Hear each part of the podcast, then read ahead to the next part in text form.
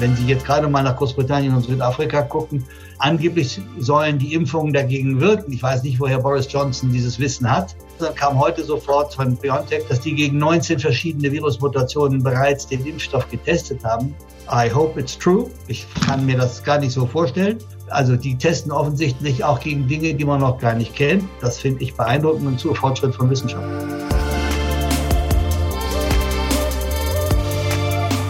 Mit Herz und Haltung. Dein Akademie-Podcast. Sie sind sowas wie der Silberstreif am Horizont. Die Impfungen gegen Corona, die nach Weihnachten auch endlich hier in Deutschland starten sollen. Aber sind sie wirklich der Anfang vom Ende der Corona-Krise? Professor Dr. Frank Ulrich Montgomery, der Präsident des Weltärztebundes, zuvor langjähriger Chef der Ärztegewerkschaft Marburger Bund, der ist da nicht ganz so optimistisch. Warum? Das erläutert er in einem Videotelefonat mit Professor Dr. Franz Josef Baumann, der wiederum ist Inhaber des Lehrstuhls für Moraltheologie an der Katholisch-Theologischen Fakultät der Uni in Tübingen. Bormann ist Priester und seit 2016 außerdem Mitglied im Deutschen Ethikrat. Wie also umgehen mit dem Impfstoff gegen Covid-19 und mit den großen Erwartungen, die daran hängen? Ihr hört dazu jetzt Auszüge aus dem Gespräch der beiden. Moderiert hat Thomas Arnold, der Direktor der Katholischen Akademie im Bistum Dresden-Meißen. nach dieser Pandemie ist vor der nächsten.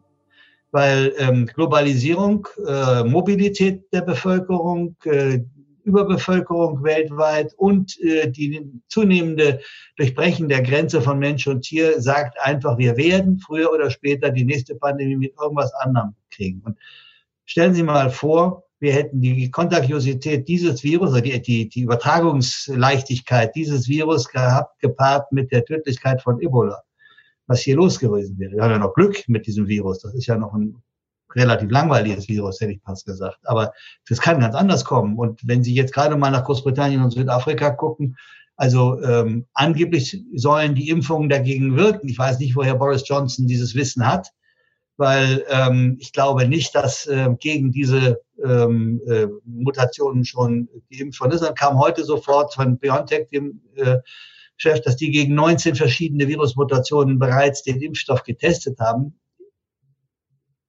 I hope it's true. Ich kann mir das gar nicht so vorstellen. Also die testen offensichtlich auch gegen Dinge, die man noch gar nicht kennt. Das finde ich beeindruckend und zu Fortschritt von Wissenschaft. Herr Montgomery, müssen wir damit rechnen, dass die 20. Mutation ist und das Ganze uns noch länger beschäftigt als hoffentlich nur bis zum nächsten Jahr? Also Sie wissen ja, ich, ähm, ich bin ja in der für mich un, un, unerfreulichen Rolle der Cassandra. Ich habe ja immer gesagt, was alles passiert. Ähm, und werde zu meinem Entsetzen äh, noch überholt von meinen, äh, meinen Prognosen. Sie müssten mal sehen, was ich an, an Mails und an Kommunikation kriege. Die Sprachmächtigkeit mancher Menschen im Internet ist ja beeindruckend. Also äh, was man da an, was es gibt da Verbalinjurien, die kannte ich noch nicht und äh, so. Nein, ja, und jetzt auf Ihre Frage. Ja, wir werden natürlich damit, ich bin persönlich halte diese ganzen Euphorien mit der Impfung ist alles vorbei, halte ich für völlig falsch. Also mal ganz einfach. Äh, wir werden selbst unter den besten Bedingungen mindestens bis Ende nächsten Jahres brauchen, um die 50 bis 60 Prozent Menschen mit zweimal zu impfen, die bereit sind, sich impfen zu lassen.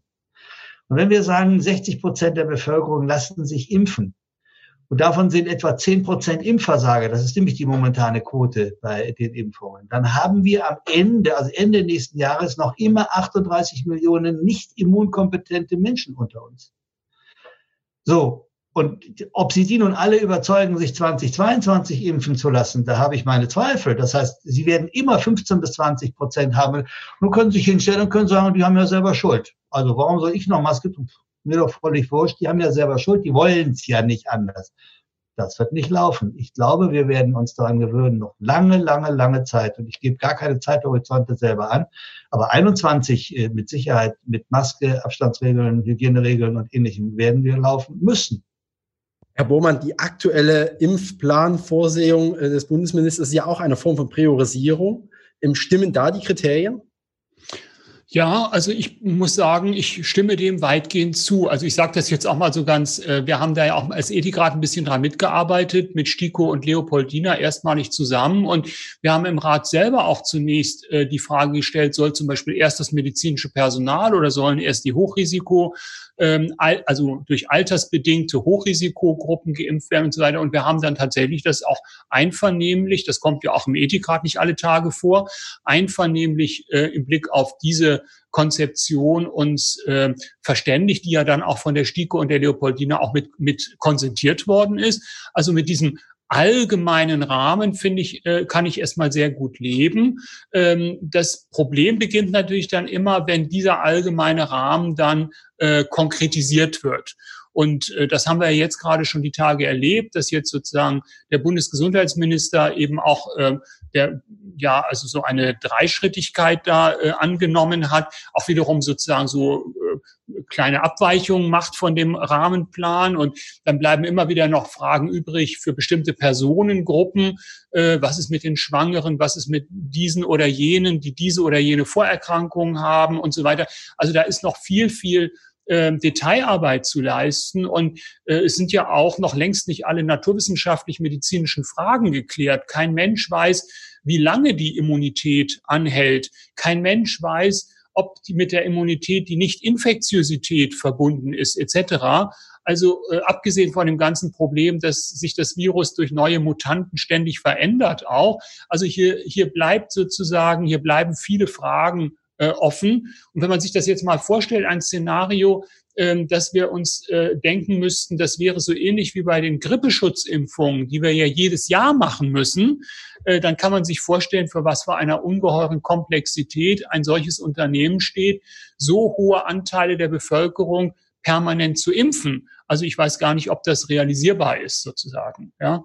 Und naja, schon vorher hatte man gesagt, also unabhängig von dem von den 60, 70 Prozent Herdenimmunität, die wir brauchen, äh, es gibt eben eine größere Gruppe ja schon von Impfverweigerern in Deutschland, äh, schon bei ganz anderen Dingen. Ähm, denken Sie an die Debatte um die Masernschutzimpfung und so weiter. Also äh, hier braucht es ja neben der ähm, neben dem ausreichenden Impfstoff und der entsprechenden Logistik, um die ganze Impfkampagne überhaupt durchzuführen, hier bedarf es natürlich auch einer Kommunikationsstrategie und einer Aufklärung der Bevölkerung. Ich meine, natürlich äh, äh, haben auch die normalen Menschen, die jetzt nicht als notorische Impfgegner unterwegs sind, viele Fragen. Äh, gerade im Wissen darum, dass der Impfstoff schnell ähm, ent äh, entwickelt worden ist, dass es unterschiedliche Typen von Impfstoffen gibt. Hier haben die, äh, hat die Bevölkerung natürlich zu Recht auch Fragen. Und ich könnte mir vorstellen, dass es vielleicht keine schlechte Idee wäre, wenn die Bundeszentrale für gesundheitliche Aufklärung auch mal eine Broschüre äh, herausgeben würde, in dem laienverständlich auch zumindest die wichtigsten Fragen für die Leute äh, irgendwie allgemeinverständlich beantwortet werden. Weil das Hoffen auf die BZGA ja oft ein Hoffen auf lange Zeit in, in der Zukunft ist. Genau, genau. ZDF heute hat eine fantastische Erklär, eine Erklärstimme ja. auf seiner Seite. Das ist wirklich hervorragend. Aber lass uns doch jetzt nochmal genau diesen Punkt wieder mit Triage verknüpfen, weil natürlich ist im Kern die Priorisierungsentscheidung ähm, zwischen STIKO und dann schließlich Ministerium ist, ähm, ist eine Triageentscheidung äh, auf, äh, auf politischem Niveau. Ja, und dann kommen wir wieder zur Kommunikationsstrategie. Also ich habe allen gesagt, ich finde diese Entscheidung gut. Und mhm. trotzdem kann man darüber diskutieren, ob jetzt die niedergelassenen Ärzte in Gruppe 1, 2 oder 3 gehören, wenn die Krankenhausärzte, forget it. Mhm. Ich hätte mir jetzt gewünscht, dass wir mal sagen, dass wir nicht wieder jetzt streiten, wer da zu hoch oder wer da zu niedrig ist, sondern als Kommunikationsstrategie sagen, okay, das gilt, das machen wir jetzt. Das, da ist ja nichts grob falsch. Nein. Und dann sollte man diese Kommunikationsstrategie dahingehend machen, dass man sagt, das machen wir jetzt. Wenn ich dann wieder höre, dass jetzt ähm, die EMA Druck kriegt, weil sie schon am 21. und nicht erst am 29. Ich habe immer gesagt, ich will keinen Impfstoff mit einer Notfallzulassung haben. Notfallzulassung heißt, es ist nicht geprüft, sondern es ist alles kritiklos übernommen worden, was der pharmazeutische Unternehmer vorgelegt hat. Genau. Und die Haftung geht vom Unternehmer äh, auf den Staat, der diese Notfallzulassung erteilt, über. Das kann ich nicht vertreten. Ja. Wenn die EMA prüft und die steht so im Fokus, dann bin ich fest überzeugt, sie prüft richtig und gut. Sie kann sich das wirklich nicht leisten. Das wäre der GAU. Das wäre Abschaffung dieser Behörde. Bisschen hängen die Leute da ja auch an ihrem Job. Und wir haben alle gesagt, wenn die EMA eine bedingte Zulassung gibt, dann hat sie geprüft, dann ist es gut. Ihr jetzt einen Strick draus drehen zu wollen, dass das am 21. und am 29. das kann ich nicht nachvollziehen. Wenn das eine nach den normalen Kriterien der Declaration of Helsinki geprüfte bedingte Zulassung ist, dann gehe ich, und da habe ich immer noch komischerweise, trotz 40 Jahren berufspolitischer Erfahrung, großes Vertrauen in unseren Staat und seine Institutionen, dann wird das schon eine richtige und gute Zulassung und ein gutes Medikament sein. Und eine große Hoffnung habe ich dann auch noch. Also heute wissen wir, dass 57 Prozent der Menschen sich impfen lassen wollen. Das heißt im Umkehrschluss Gott sei Dank nicht, dass es 43 Prozent Verweigerer am Ende sind. Ich glaube, eine ganze Menge Leute von den Zögernden, wenn sie dann merken, dass die anderen nicht alle mit einem dicken Arm rumlaufen und nicht alle hohes Fieber haben und dass die auch dann weniger äh, Covid-19 erkranken, äh, werden sich dann auch noch impfen lassen. Aber klar, 15, 20 Prozent kriegen wir nie. Das haben wir also auch bei anderen. Ja, mit denen muss man dann umgehen. Kommen wir übrigens zur nächsten Frage, spannenden Triageentscheidung für den Juristen, Herr Bormann, muss das ein, ja, ein, ein, ein, ein Schatzkästlein sein. Holzstecke, die Frage, die Immunitätsnachweis. Darf genau. ich noch ins Restaurant ohne meinen, genau. Das haben Leute mit, bitte, ich finde solche Vergleiche ja immer absolut irre, mit dem Judenstern verglichen oder ähnliches. Ja, ja völlig verrückt. So, und da muss man wirklich mal sagen, brauchen wir einen solchen Immunitätsnachweis und hilft er den Leuten, ja oder nein? Jetzt sage ich mal, was, damit wir auch uns ein bisschen vielleicht streiten. Ich finde, das muss man den Leuten zubilligen. Äh, dass wenn wir einen, die Immunität muss natürlich klar sein. Das darf nicht wieder so ein Maskenverweigerungsattest von irgendeinem Doktor sein, sondern es muss wirklich klar sein, und dann sollten diese Leute auch Privilegien haben. Das wird vielleicht den einen oder anderen Zögernden bei der Impfung auch noch dazu bringen, dass er sich überlegt, ob er sich nicht doch impfen lässt, was ja von Vorteil ist. Also, da stimme ich Ihnen übrigens ganz zu. Also wir hatten ja im Ethikrat auch bei der ersten Frage des Immunitätsausweises eine völlig gespaltene Situation. Die Hälfte meinte, dass schon damals, auch wenn natürlich damals der Zeitpunkt gar nicht gegeben war, weil die naturwissenschaftlichen Voraussetzungen nicht erfüllt waren, aber grundsätzlich gehöre ich auch zu der Gruppe derer, die sagen, selbstverständlich, ähm, gibt es äh, oder kann es dann auch ähm, äh, Befreiungen von Beschränkungen geben? Das ist ja auch ein wesentliches Anreizmotiv dafür zu sagen, dass ich mich überhaupt diesem Restrisiko aussetze. Ja, also das ist ganz klar. Äh, warum man man stelle sich jetzt vor irgendwie gerade bei der Gruppe der der derer, die jetzt priorisiert werden, also den Hochaltrigen in den Einrichtungen. Ähm, Natürlich sollen die vor allen Dingen auch deswegen geimpft werden, weil sie eben die höchste Gefahr haben, an einem schweren bis tödlichen Verlauf äh, zu erkranken. Da haben sie sozusagen einen unmittelbaren selbstbezogenen Benefit zunächst einmal im Blick auf den Gesundheitsschutz. Aber ähm, natürlich versprechen die sich auch davon, dass sie vielleicht ihre Angehörigen wieder leichter sehen können, äh, dass das Besuch besser organisiert ist und so weiter und so weiter. Und ich halte diese Erwartung, die mit einer Impfung verbunden wäre, auch für völlig legitim, muss ich sagen. Ich sehe darin nicht sofort die Spaltung der Gesellschaft und auch keine Diskriminierung. Und ich verstehe auch jeden Restaurantbesitzer, der vielleicht kurz vor der Pleite steht und sagt, ehe ich jetzt noch drei Monate oder sechs Monate meinen Laden gar nicht aufmachen kann, mache ich ihn auf und lasse nur diejenigen rein, die geimpft sind. Warum denn nicht? Bitteschön. Das ist natürlich eine ganz andere Form von privatwirtschaftlichem Sektor. Aber auch hier meine ich, kann es solche äh, legitimen Erwartungen geben, die an die Impfung geknüpft sind. Und es kann auch in einem freiheitlichen Staat solche, solche unterschiedlichen Handlungsfelder geben, auf denen man durchaus auch äh, Vorzüge aus, äh, aus, der Impf, äh, aus dem Impfstatus ziehen kann. Ähm, das muss man natürlich alles mit Maß machen und man muss es so machen, dass die anderen nicht, die noch nicht geimpft sind, dadurch zu Leichtsinn irgendwie ange, äh, verführt werden, sagen wir mal. Das wäre natürlich für den Gesamterfolg der Strategie auch eher kontraproduktiv. Aber natürlich wird man den Leuten auch auch Anreize geben müssen, äh, gerade den Zaudernden dann doch zu sagen, okay, also ich kann das alles naturwissenschaftlich sowieso nicht im letzten begreifen, aber wenn es alle machen, äh, vertraue ich auch darauf, dass diese Mittel irgendwie ähm, irgendwie auch ähm, legitimerweise hier auf dem Markt sehen und ein, ein Stück Normalität zumindest wieder zurück in unser Leben bringen. Herr Bormann, aber das ist eine, eine kontroverse Debatte natürlich. wir erleben ja auf der anderen Seite auch, dass gerade Nationalstaaten sich Impfstoffe sichern. Ja. Ist das ethisch vertretbar oder egoistisch?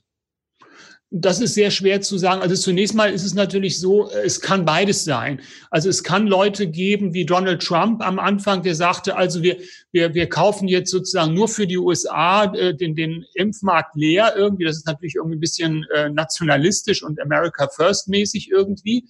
Äh, man wird eine Pandemie nur durch eine globale Strategie insgesamt bewältigen können. Also ähm, sonst hätte man es viel früher lokal begrenzen müssen. Das ist bei dieser Pandemie nicht gelungen.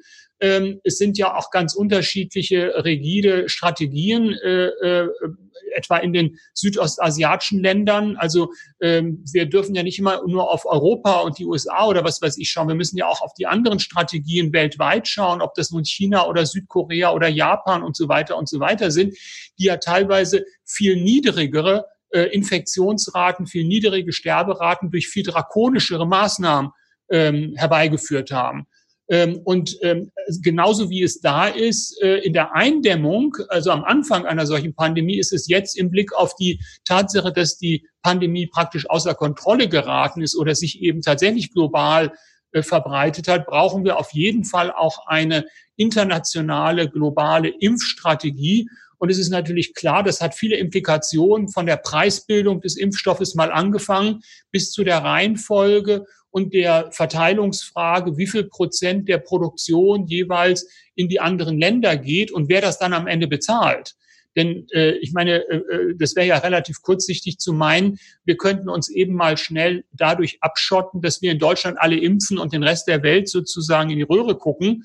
Äh, äh so wie das Impf, so wie das Virus damals zu uns gekommen ist, so würde es auch durch weitere Formen von Mobilität, von Warentransfer etc. natürlich uns wieder äh, treffen, wenn nicht diese Variante, dann eine nächste. Also hier bedarf es, glaube ich, auf jeden Fall eines über, also eines supranationalen Denkansatzes, der nach Möglichkeit auch insgesamt tendenziell, wenn auch zeitlich gestaffelt, global ausgerichtet ist.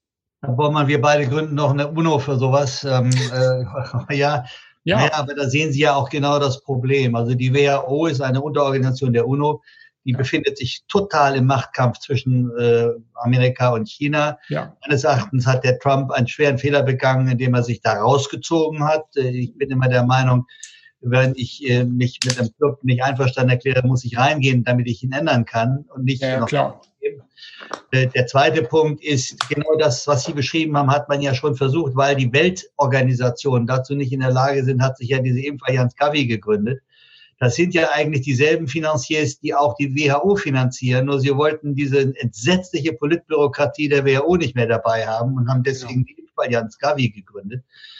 Dass dann auch ein Herr Bill Gates sich da ähm, ausgesprochen philanthropisch betätigt und dass man ihm das dann vorwirft, weil kein Mensch von dem Bekloppten kann sich vorstellen, dass der, dass der, dieser Mensch Milliarden jedes Jahr ausgibt für einen philanthropischen Zweck.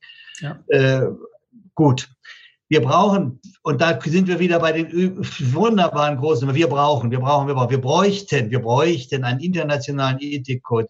In der Sekunde, wo Sie irgendwo einen Trump, einen Bolsonaro, einen Erdogan, einen und so weiter haben, können Sie das vergessen. Ja. Ja? Und ich finde, wir haben einen anderen Fehler gemacht. BioNTech und CureVac sind, jetzt bin ich mal Nationalist, obwohl ich ja eigentlich, ich bin ja auch Präsident der europäischen Ärzte. Äh, wir haben eine deutsche Firma, zwei deutsche Firmen mit irrsinnig viel Steuergeldern, was ich richtig finde, gepäppelt, damit sie das schnell machen. Und dann schlüpft der eine bei Pfizer, einer nun absolut altruistischen, philanthropischen äh, Institution unter, lässt in anderen Ländern produzieren und jetzt stehen wir plötzlich wieder hinten an und das zu irren Preisen. Denn der Impfstoff von Pfizer ist der zweit- oder drittteuerste mit 12 äh, Dollar pro Shot oder Euro pro Shot. AstraZeneca will seinen viel schlechteren Impfstoff für 1,78 pro Dollar oder Euro, Euro sind es, glaube ich, pro äh, Dosis äh, verkaufen. Hier müsste man mal eingreifen. Das sind so Sachen, genau. wo man dann auch äh, auf dem äh, Weltmarkt äh, eben auch mal eingreift und sagt, das kann nicht sein, dass wir letztlich den Aktienkurs von Pfizer mit deutschem Steuergeld äh, betreiben, hochtreiben. Also Genau, als Gates in Tübingen war und wegen CureVac und so weiter war seine Frage, könnt ihr für einen Dollar einen Impfstoff machen? Das ist nicht, also ich meine, das ist, ist, ist eine Frage, die aus einer globalen Perspektive geboren ist. Also 19 äh, oder was weiß ich, äh, Euro oder Dollar, das ist, das ist ein, äh, ein Vermögen sozusagen für, für die Armutsregion. Das kann sich kein Mensch dort leisten. Ja, also das heißt, äh, und äh, also hier stellen sich natürlich ganz elementare Fragen der Verteilungsgerechtigkeit, die aber eben auch den Verkaufspreis implizieren am Ende. Es kann nicht sein, dass wir das mit öffentlichen Mitteln, also mit Steuergeldern subventionieren und dann äh, kommt ein privatwirtschaftlich geführtes Unternehmen und betrachtet das primär als eine Geldquelle für, für die, die dann sozusagen wieder privat äh, zugewendet wird. Also das, äh, das, das geht einfach nicht und ähm, ja. Herr Montgomery, kurze Frage. Wer zahlt am Ende den Preis? Die Steuerzahler der Industrieländer oder die armen Länder, die Schwellenländer?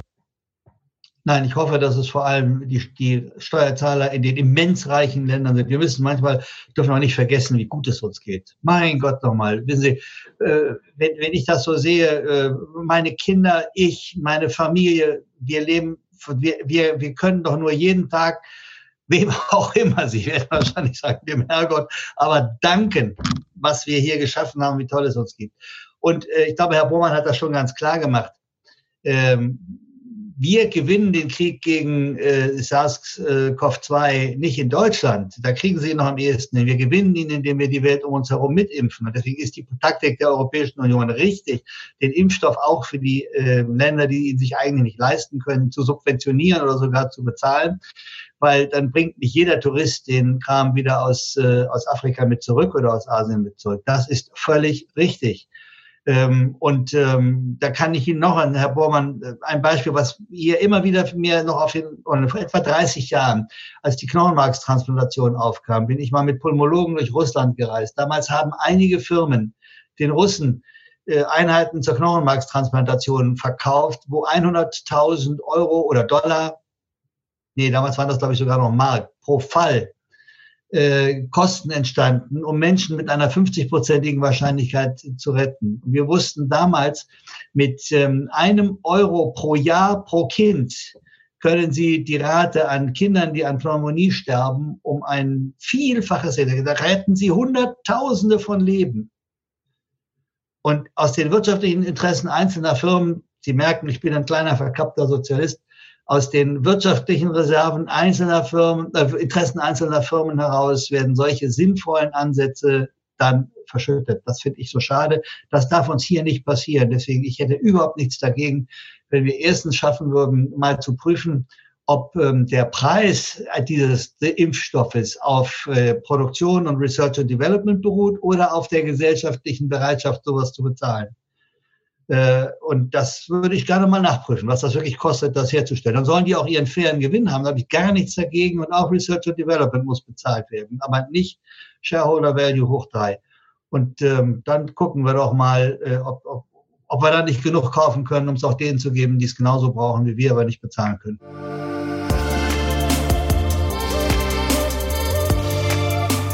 Der Präsident des Weltärztebundes, Frank Ulrich Montgomery, im Gespräch mit dem Moraltheologen Franz Josef Baumann zum Thema Corona und die beginnenden Impfungen. Eigentlich haben sich die beiden ja mit Thomas Arnold über das heikle Thema Triage unterhalten. Keine Bange, das Gespräch enthalten wir euch nicht vor. Das gibt es sehr bald in einer weiteren Folge hierbei mit Herz und Haltung. Für heute vielen Dank fürs Zuhören. Bitte schickt uns wie immer Lob und Kritik und Anregungen und Hinweise und abonniert uns, um keine weitere Folge mehr zu verpassen. Ich bin Daniel Heinze. Tschüss und bis zum nächsten Mal. Mit Herz und Haltung. Dein Akademie-Podcast.